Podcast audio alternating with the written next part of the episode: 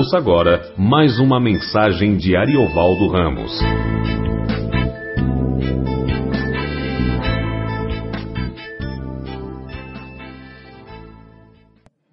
É, queria convidá-los a Mateus capítulo 6, a partir do versículo 9. Mateus 6, a partir do versículo 9.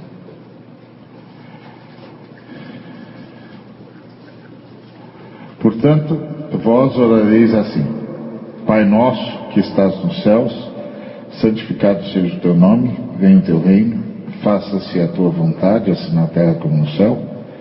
O pão nosso cada dia dá-nos hoje e perdoa-nos as nossas dívidas, assim como nós temos perdoado os nossos devedores. E não nos deixe cair em tentação, mas livra-nos do mal, pois teu o reino, o poder e a glória para sempre. Amém.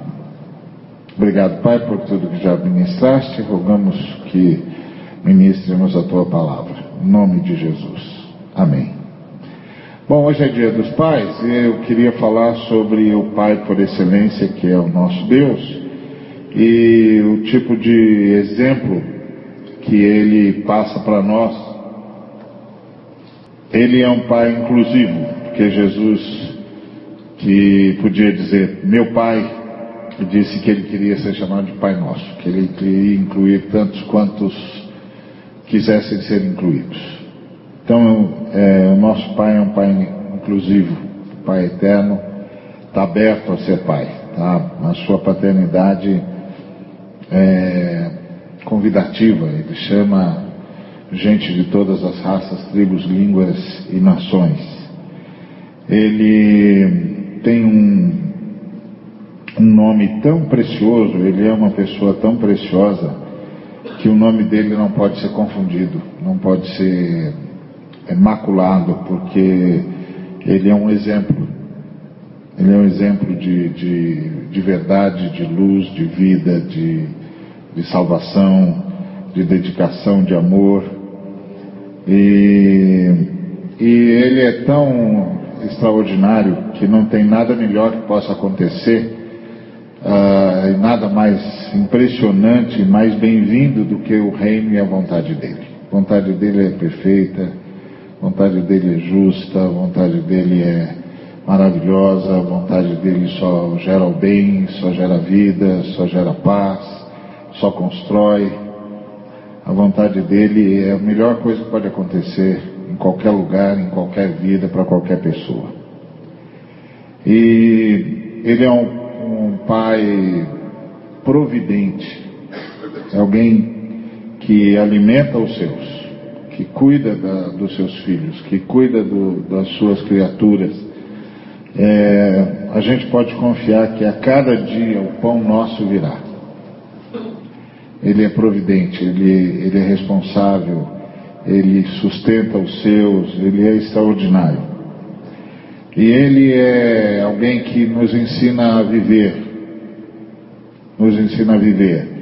E ele sabe que, e ele nos ensinou a viver perdoando, porque na verdade perdoar é o único jeito de viver, é o único jeito de se relacionar.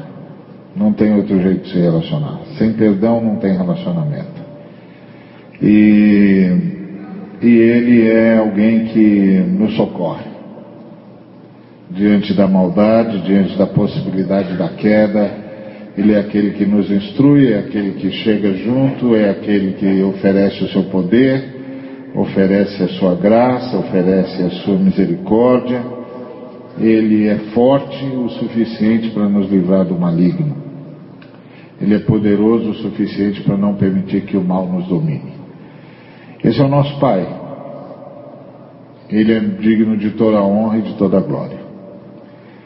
Ele é o pai que abre mão do que tem de mais precioso para o bem de todos os filhos. É o pai que repartiu conosco o privilégio de existir. Então, nesses dias, nesse dia do pai, é, é sempre bom lembrar que nós, que tivemos o privilégio de ser pais, temos um modelo. E o nosso modelo é o Pai Nosso, o Eterno. E ele nos ensina a ter uma paternidade abrangente.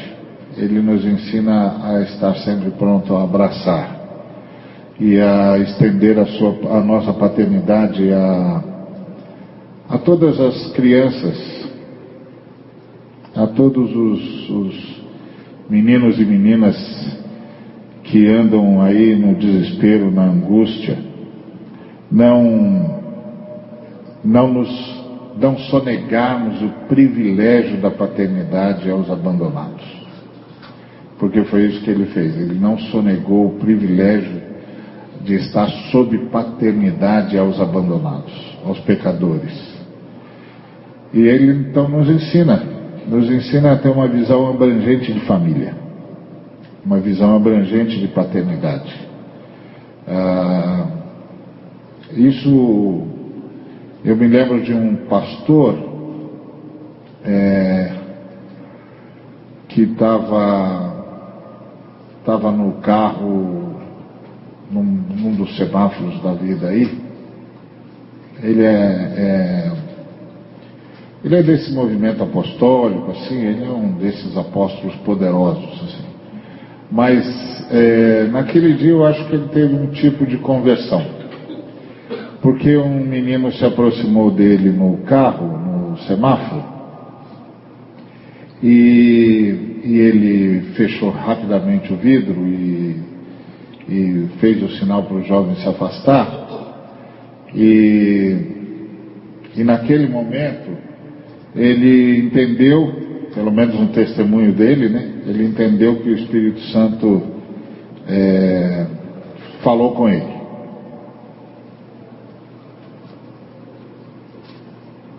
E o Espírito Santo disse para ele: Você você não é dos meus. Você anda na igreja, você tem títulos na igreja, mas você não é dos meus. Porque você não estende a sua paternidade. Esse menino que está aí do lado de fora é responsabilidade sua.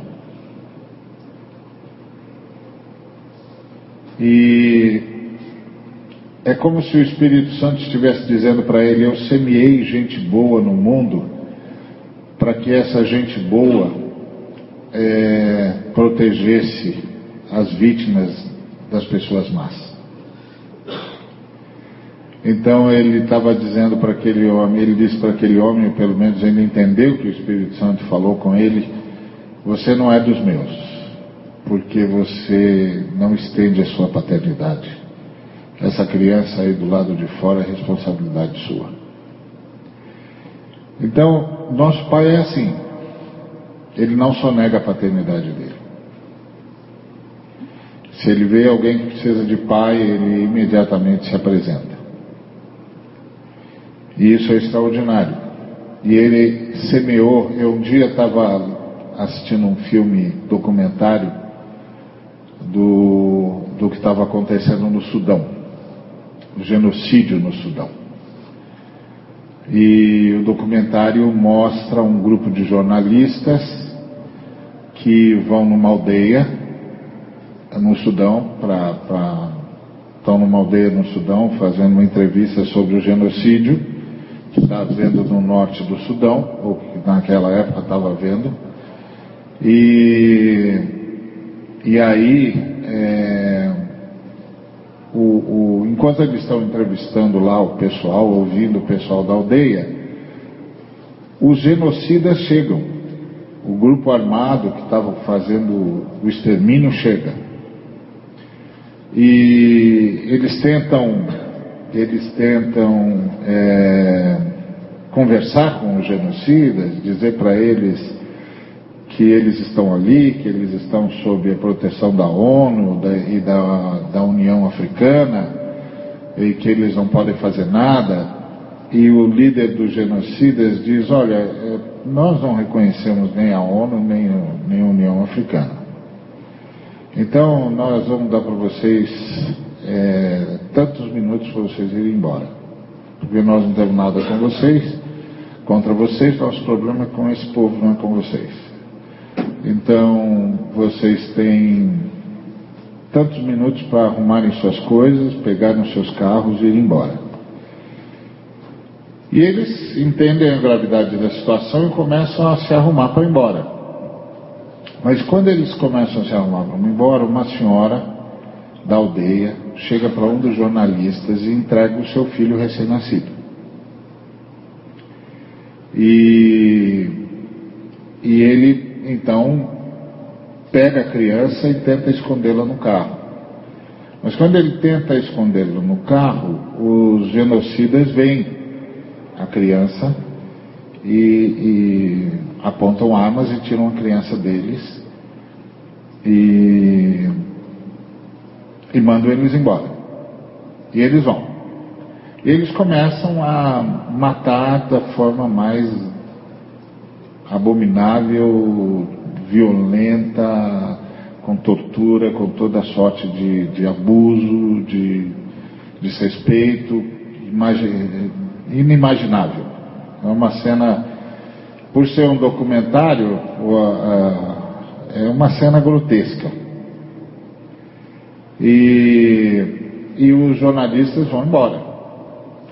Mas quando eles estão no meio do caminho, o jornalista que tinha pego a criança manda parar o carro.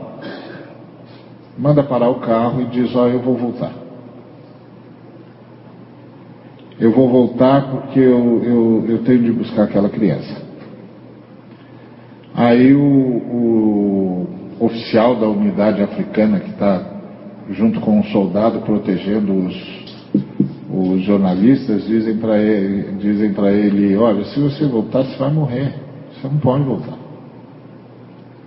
Eles não vão entregar a criança para você. Aí ele disse, eu não consigo, eu não consigo, eu não consigo abandoná-la, eu não consigo. Se fosse meu filho, eu ficaria para lutar. Eu tenho de voltar.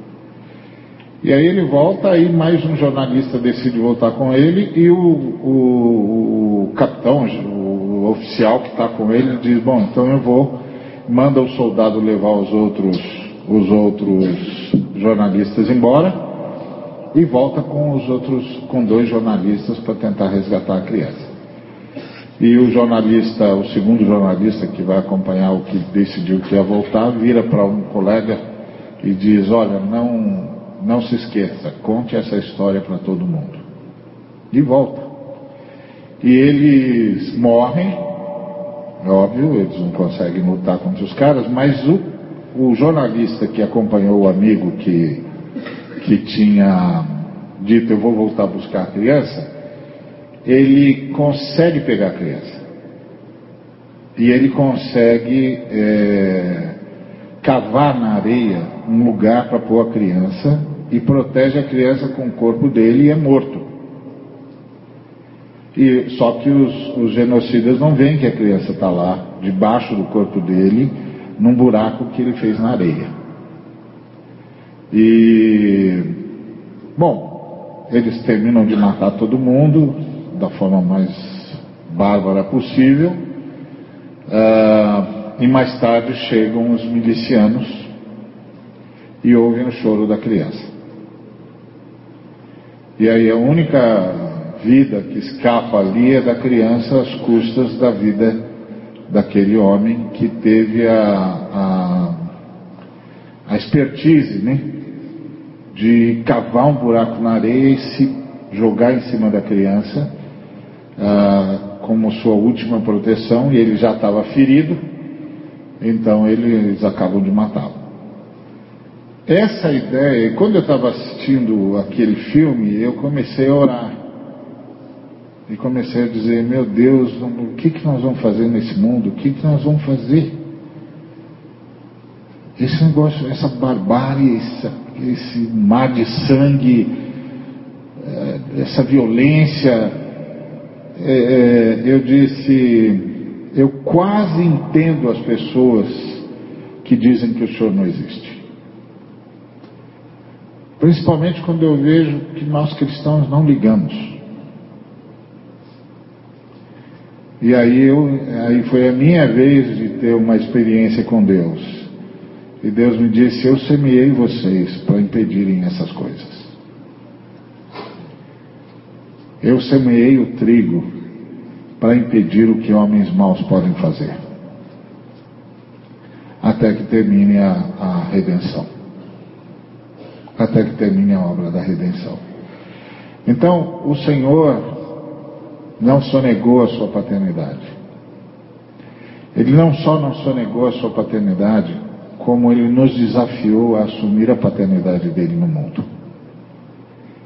A sermos os instrumentos dele contra gente, é, para proteger gente que gente mata matando, está destruindo. Principalmente crianças, mulheres, gente que está sendo vítima de violência gratuita, do ódio de seres humanos que se deixam cooptar por Satanás. Então, é, esse é o nosso Pai, um Pai que não só nega a paternidade, é Pai nosso. E, e uh, naquele, assistindo aquele filme documentário, eu, eu, eu tinha, o que eu estava perguntando para ele é onde está a paternidade do Senhor? E a resposta que eu obtive, na verdade, como qualquer cristão eu já sabia, é, foi: está com vocês. A minha paternidade está em vocês. Eu, eu espalhei vocês na terra para vocês impedirem os homens maus. Enquanto eu faço o que vocês não podem fazer pelos homens. Então, esse é um desafio. Num dia como esse, que se celebra a paternidade, esse é um grande desafio. O desafio de ver na paternidade do, do Pai eterno a, o desafio para a nossa paternidade. Desafio para nós assumirmos, a, nos assumirmos como representantes da paternidade de Deus na terra. Para protegermos aqueles que a maldade quer engolir. Principalmente as crianças, os, os desvalidos, gente por quem ninguém luta. E que, e que só tem essa oração: Pai nosso que estás nos céus. Então, é, essa coisa da paternidade na Bíblia é muito forte. Muito forte. Essa ideia da, da, da proteção. De ser, e, e, de ser alguém, a exemplo do pai, é, que tenha um nome respeitado. Ou seja, essa paternidade do pai faz com que é tão é uma coisa tão impressionante que faz com que o nome dele seja honrado. Que o nome dele não seja confundido com nenhuma entidade qualquer. É, tipo, eu estava uma vez assistindo um, um depoimento de um artista de teatro, daquele teatro, eu não sei, acho que é Opinião o nome do teatro.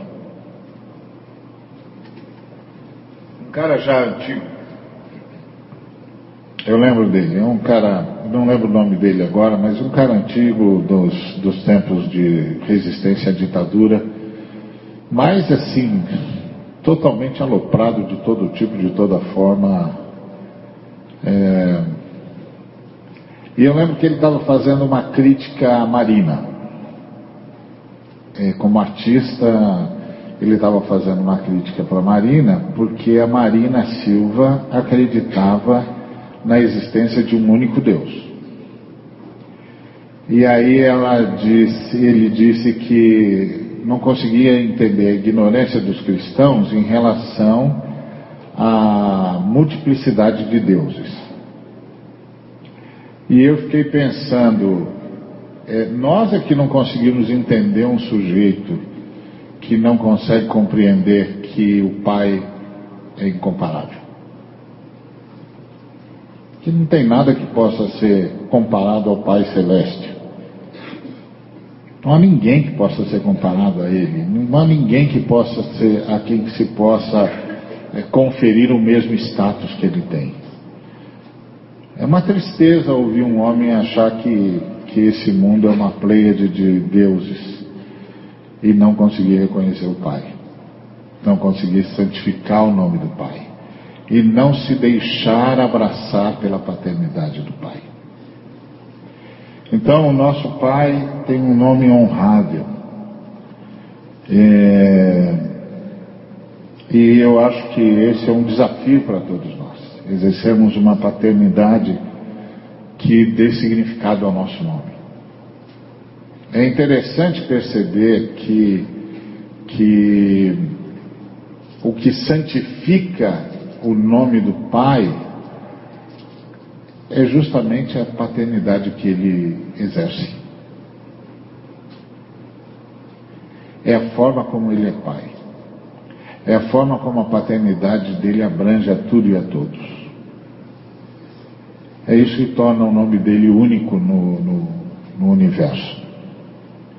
E esse é o desafio para todos nós que tivemos, que temos o privilégio de exercer a paternidade. É fantástico perceber que há alguém no universo que a melhor coisa do universo é que a vontade dele seja feita. Isso é, isso é extraordinário. Não é venha a tua vontade porque tu és o rei, é de direito e és o dono de todas as coisas ou coisa que o valha, embora ele seja. Mas venha a tua vontade porque a tua vontade é perfeita. A tua vontade é boa. A tua vontade é fonte de alegria. A tua vontade é o que satisfaz o coração de todas as tuas criaturas. É impressionante haver no universo um ser cuja vontade dele sendo feita está sendo feito o melhor que pode ser feito no universo. Alguém que tem uma vontade tão perfeita, tão boa, tão agradável. E eu acho que esse é outro desafio que está diante da paternidade. Saber ter vontade. Não é.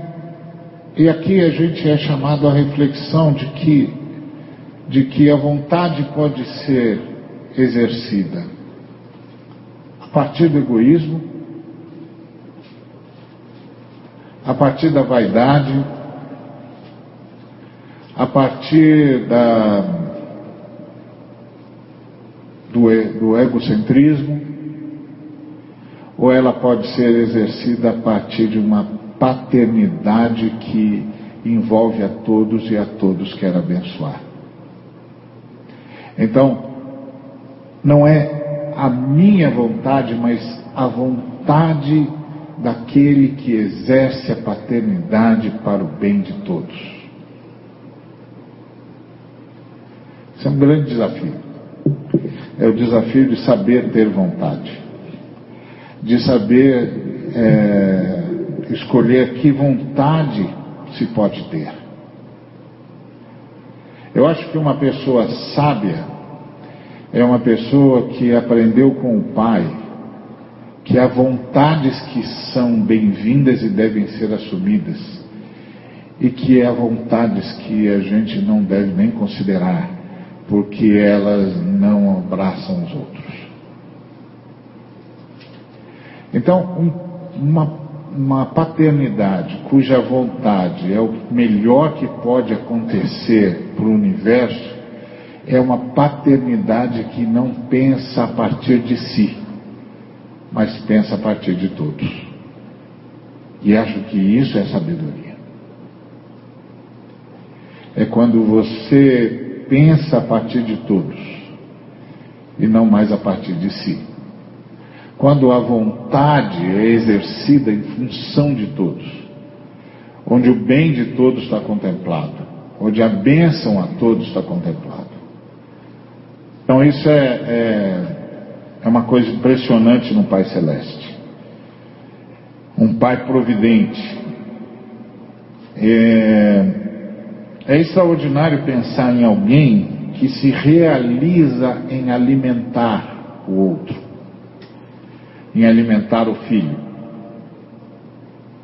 E aqui esse pão, ele tem N conotações. Ele é o pão fisiológico, o pão físico, mas ele é também o pão emocional, ele é o pão espiritual, ele é aquilo que dá segurança, que solidifica, que edifica, que dá rumo, que dá direção. É o pão que amadurece aquele que o consome. E é diário. Quer dizer, Você, você só pode pedir a alguém o pão nosso de cada dia se você tem plena convicção de que dar-nos o pão de cada dia faz parte do jeito de ser desse Deus. Porque eu li uma vez um, uma frase do Sadhu Sudar Singh, o chamado apóstolo dos pés sangrentos, que foi um homem santo da Índia que se converteu. E, e aí perguntaram para ele por que, que ele, ao invés de, de se tornar cristão, dando exclusividade a Jesus Cristo, por que, que ele simplesmente não agregou Jesus Cristo à miríade de deuses que o, índio, que o hinduísmo tem? Porque ele era um guru hindu. Ele era um desses homens santos do hinduísmo, aqueles caras com barbas enormes que ficam em meditação durante horas, dias. E aí ele se converteu. E aí ele se converteu, rompeu com o hinduísmo, rompeu com tudo aquilo e se transformou num pregador do Evangelho e pregando a exclusividade da Trindade. E aí perguntaram para ele por que, que ele achava que Jesus, que o, o Pai, era, era exclusivamente Deus. E ele disse, porque eu já servia muitos deuses muitos deuses. Eu conheço milhões de deuses pelo nome. E todos eles demandavam coisas de mim. E todos eles me ameaçavam o tempo todo. Mas um dia eu conheci um Deus que estava na cruz por mim. E eu pensei, só um verdadeiro Deus não tem medo de abandonar a sua divindade. Só um verdadeiro Deus não tem medo de abrir mão da sua glória. Então só Ele é Deus. Porque só Ele não tem medo de perder.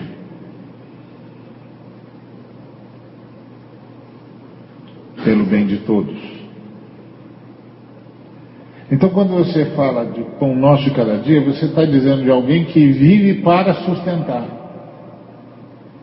que vive para cuidar, que vive para abençoar, que vive para prover,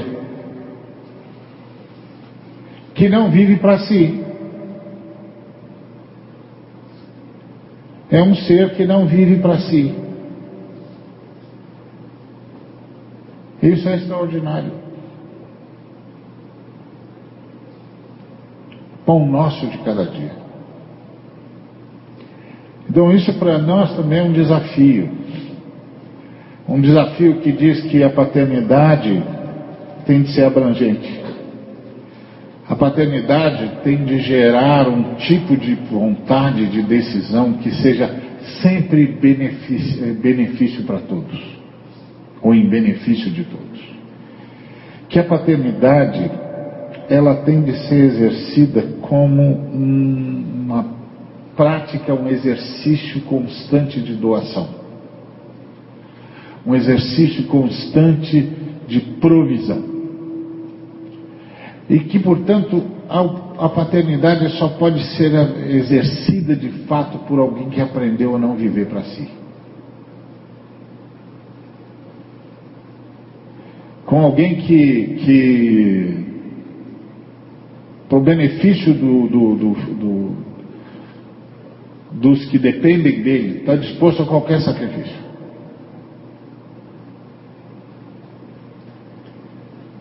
É impressionante isso. E aí o que a gente vê na cruz? Até onde a paternidade do Pai Celeste se estendeu. Para prover os que não têm a ninguém mais para clamar, a não ser Pai nosso que estás nos céus. Quando eu estava assistindo aquele documentário terrível, horroroso, eu ficava pensando, que outro grito essas pessoas poderiam ter, senão, Pai nosso que estás nos céus? Quando você olha para o mistério da iniquidade, para como a maldade campeia na sociedade humana, como a injustiça parece fazer, conseguir fazer tantas vítimas quanto queira, que outro grito pode sair dos lábios dos injustiçados, dos angustiados, senão Pai nosso que estás nos céus. E é fantástico perceber que esse Pai responde. Agora, isso é uma coisa que nós cristãos precisamos lembrar: que uma das respostas, ou uma das formas do Pai responder, é através de nós. Quando aqueles, aqueles dois jornalistas e mais o, o oficial voltaram por causa de uma criança, aquele povo que nem acreditava no Pai Eterno porque eles não eram cristãos, aquela mãe encontrou um ouvido no universo. Pai nosso que estás nos céus.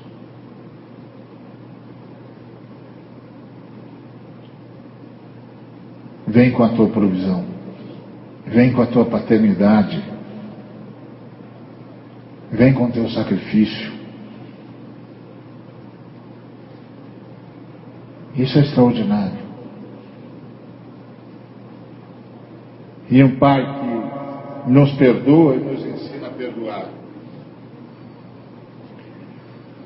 porque é o único jeito de viver.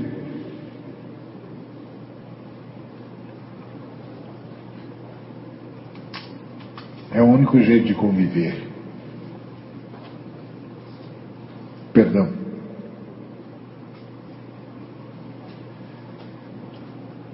É o grande clamor de Jesus.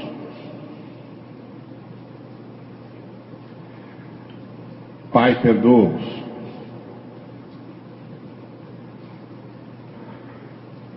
e é a grande expressão do Pai.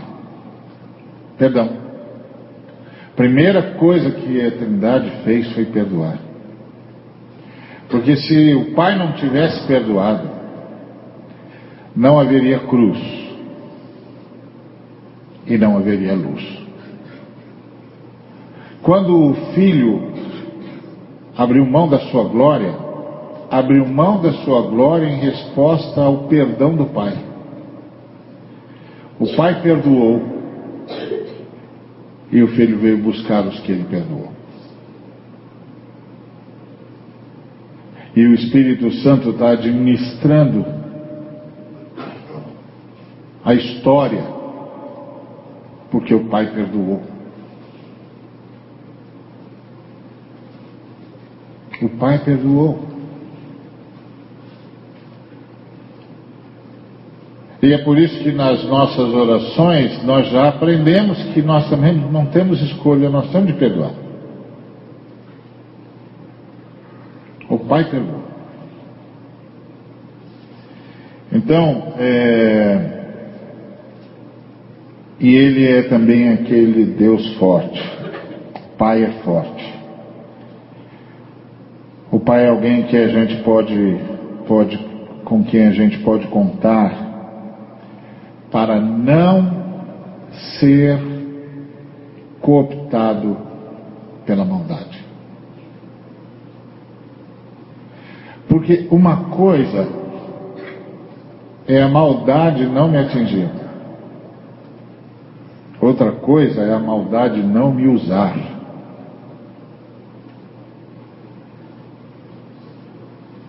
E acho que essa é a grande luta da humanidade. A grande luta da humanidade é para não ser atingido pela maldade, mas também para não ser agente da maldade.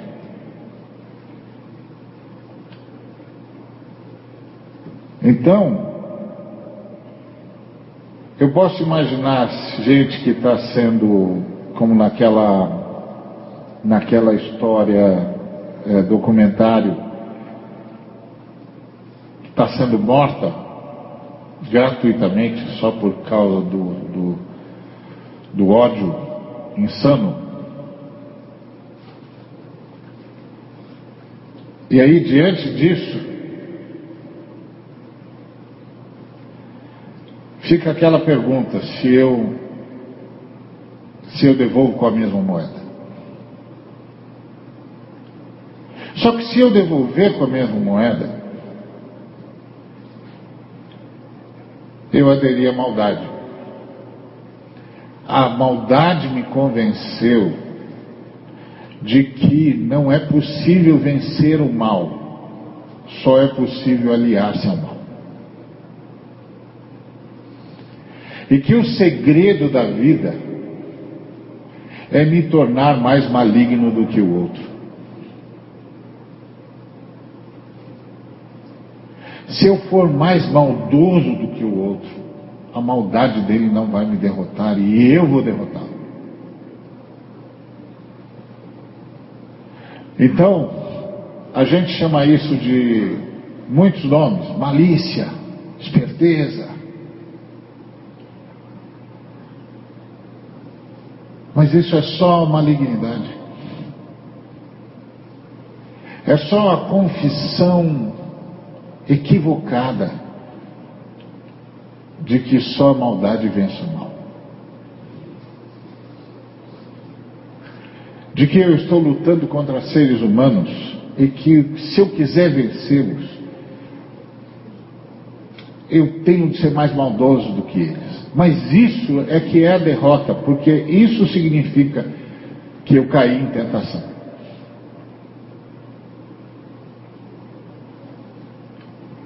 A tentação não é para desobedecer a Deus numa relação simplista. A tentação é para me deixar cooptar, me deixar ser usado pela maldade. Seja maldoso também.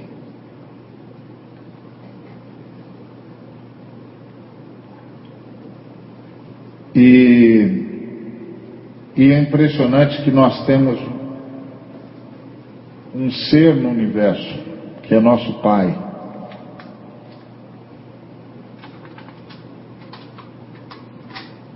Que é forte, que é sábio, que é providente, que é perdoador, e que não se deixa aliciar pelo mal. E é forte o suficiente para nos ajudar a não sermos usados pela maldade.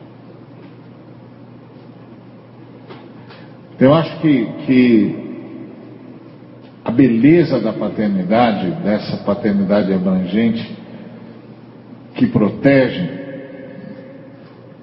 Não é que ela protege apenas contra o mal, embora ela proteja contra o mal, mas ela nos deixa em condições de não ser usado pelo mal. De não admitir que a maldade tenha espaço em nós. Eu gosto muito daquela frase de Jesus em que ele diz: Vem aí o príncipe deste mundo, e ele nada tem em mim. Que é uma frase riquíssima, porque não é apenas vem aí o príncipe desse mundo e eu não tenho nada a ver com ele, ou ele não tem nada a ver comigo. A frase significa que o príncipe desse mundo não tem em Jesus nenhum espaço para sua maldade. Não tem em Jesus nenhum espaço para sua rebelião. Ele nada tem em mim. Uma das coisas que sempre me entregava lendo o Novo Testamento era como os demônios sabiam que Jesus era quem ele era. E eu ficava intrigado porque eu sempre pensava assim: no inferno não tem revelação. E o próprio Jesus tinha dito ao Pedro que o Pedro só sabia que ele era o filho de Deus porque o pai contou para ele. Quando o, o, o, Senhor perguntou, e vós, quem dizeis que eu sou? O Pedro disse lá em Mateus 16, tu és o Cristo, filho do Deus vivo. E Jesus é, é, redarguiu-lhe dizendo, é, bem-aventurado és, Simão Bajonas, porque não foi carne e sangue que tu revelaram, mas meu Pai que está no céu. Ou seja, você só sabe que meu Pai contou para você. Ele dizia, então, então como é que os demônios sabem? Se lá não tem revelação. E aí eu me dei conta dessa frase de Jesus. Vem aí o príncipe desse mundo e ele nada tem em mim. E eu fiquei imaginando, numa licença poética, é óbvio, os demônios conversando entre si, dizendo: você viu o profeta que está falando em Nazaré, que veio de Nazaré e que está andando por, toda, por todo Israel? Vi. Você viu que nele não tem nenhum espaço para nós? Não há nada nele que nós podemos tocar. E o camarada e o outro diz: Vi. E aí o demônio complementa: será que ele é aquele de quem os profetas falaram? Ele só pode ser o ungido que o profeta Isaías falou, o filho do Deus Altíssimo. Porque nele não há nenhum espaço para nós. Então, essa ideia de um Deus que pode criar em nós condições tais, um pai que pode criar em nós condições tais, que a maldade não possa nos usar.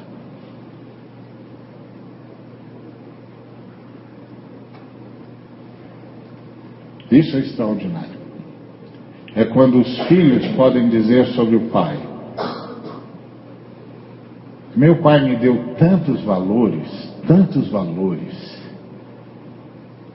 que eu sei distinguir o bem do mal.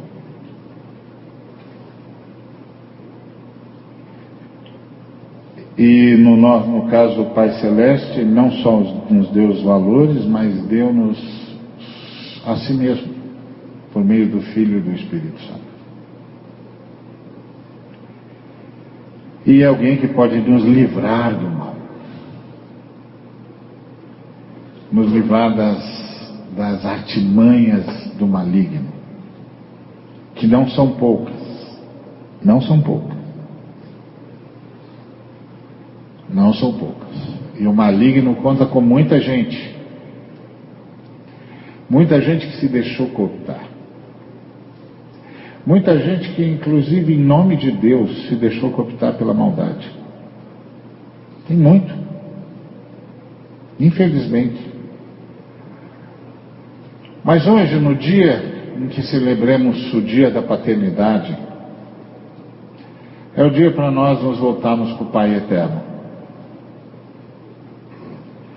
nosso grande exemplo, nosso grande modelo. E ver como o Filho, quando nos ensinou a orar, nos ensinou a ver todas as qualidades do Pai.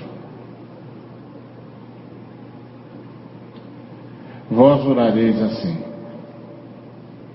Pai nosso que estás nos céus, santificado seja o teu nome. Venha o teu reino. Seja feita a tua vontade, assim na terra como nos céus. O pão nosso de cada dia dá-nos hoje perdoa-nos as nossas dívidas, assim como nós perdoamos aos nossos devedores. E não nos deixes cair em tentação, mas livra-nos do mal. Pois teu é o reino, o poder e a glória para sempre. E a maior prova dessa paternidade extraordinária do Pai Celeste, para quem o Filho e o Espírito Santo vivem, porque a Trindade é de igual tamanho, Pai, Filho e Espírito Santo têm o mesmo tamanho, em todos os sentidos, mas é notório nas Escrituras que o Filho e o Espírito Santo vivem para a glória do Pai. E aí você fica com aquela é, impressão que você sabe que é infinitamente menor do que deveria ser, que é como deve ser glorioso o Pai. Como deve ser glorioso o Pai.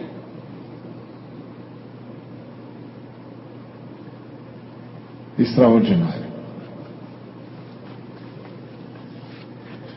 E eu gosto da, daqueles dos escritos do Paulo, porque durante todo o Antigo Testamento, claro que eu gosto, tentando de gostar, né, da Bíblia, né? Quero dizer que eu gosto da expressão. que durante todo o Velho Testamento, nós ouvimos a expressão o Deus de Abraão, o Deus de Isaac, o Deus de Jacó. Isso é maravilhoso, mas isso dá um tamanho para Deus. Isso fala de Deus de um tanto mas não fala muito. Mas fala o máximo que dá para falar, citando três homens: Abraão, Isaac e Jacó. O Deus que chama, o Deus que abençoa, o Deus que transforma. Mas aí um dia o apóstolo Paulo escreve dizendo: O Deus e Pai de nosso Senhor Jesus Cristo e aí, quando a gente olha para a relação de Jesus Cristo com o Pai, o tamanho de Deus fica imenso. Imenso. Porque Jesus dizia: Meu Pai, meu Pai trabalha até agora, e eu trabalho também. As obras que eu faço são as obras que eu vi o meu pai fazer. Eu fico imaginando que está do lado de Jesus e ouvir Jesus dizer isso devia explodir no universo. Devia ser quase impossível ficar perto de Jesus quando ele dizia: Meu pai. Deus de Abraão, de Isaac, de Jacó ganhava um tamanho que nós nunca tínhamos visto.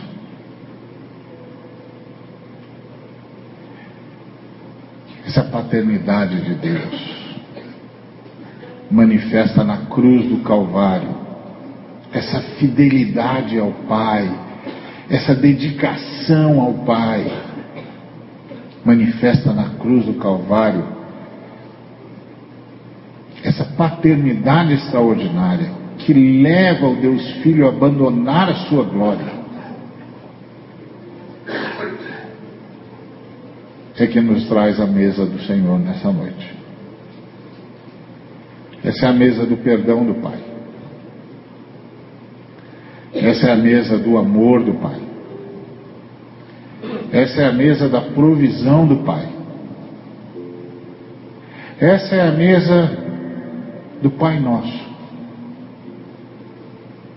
Pai Nosso que está no céu. Essa é a mesa do nosso Pai. E nós estamos sendo convidados a ela como filhos, como irmãos de Cristo Jesus, que ama tanto o Pai e entende que a vontade do Pai é tão excelente que não julgou por usurpação o ser igual ao Pai, mas a si mesmo se esvaziou. e assumiu a forma de servo para a glória do Pai. E assumiu a figura humana para a glória do Pai. E foi obediente até a morte e morte de cruz para a glória do Pai, pelo que também o Pai lhe deu um nome, que é sobre todo nome. Para que ao nome de Jesus se dobre todo o joelho no céu, na terra e debaixo da terra. E toda língua confesse que Jesus Cristo é o Senhor, para a glória de Deus Pai. Essa é a mesa do Pai. Todos aqueles que se abriram para a paternidade do Pai, e que entenderam que só sob a paternidade de Pai conseguimos aprender a ser pais, irmãs e filhos, irmãos e amigos, e companheiros e vizinhos. Essa é a mesa do Pai, é, é a mesa aberta para todos aqueles que se submeteram ao Pai. Não como quem não tem escolha e cede à força, mas aqueles que foram constrangidos pelo amor do Pai. O amor do Pai os alcançou de tal maneira que, a exemplo do filho, disseram: Faz a tua vontade. Eis-nos aqui. Envia-me a mim. Então, todos os que estão conscientes dessa paternidade, desse perdão, a mesa é para você. Seja bem-vindo, em nome de Jesus, para a glória de Deus Pai. Amém.